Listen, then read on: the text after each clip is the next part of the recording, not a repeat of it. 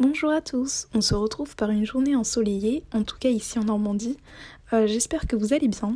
Alors dans ce nouveau podcast, je vais reprendre sur l'hypersensibilité et vous donner des clés, notamment trois clés pour vous sentir mieux dans votre quotidien. Et euh, ce sont des choses assez simples. Donc voilà.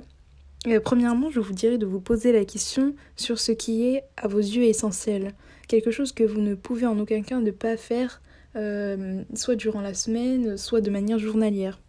Donc ça peut être très bien de contempler le soleil levant ou couchant, ça peut être se balader, euh, voir des amis, écouter une petite musique ressourçante, que sais-je.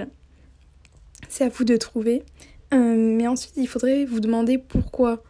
pourquoi est-ce aussi important pour vous? Voilà. est-ce que ça a un sens dans votre vie? Est-ce que c'est un moyen d'échappatoire? Voilà, donc c'est à vous de trouver aussi. Et euh, ensuite, je vous dirais, bah, enfin de le réaliser puisque ça vous rapporte que du positif. Donc euh, pourquoi euh, ne pas l'utiliser comme force, un moyen d'échappatoire? Votre petit moment à vous pour vous ressourcer, pour reprendre l'énergie sur la journée qui vient d'être passée.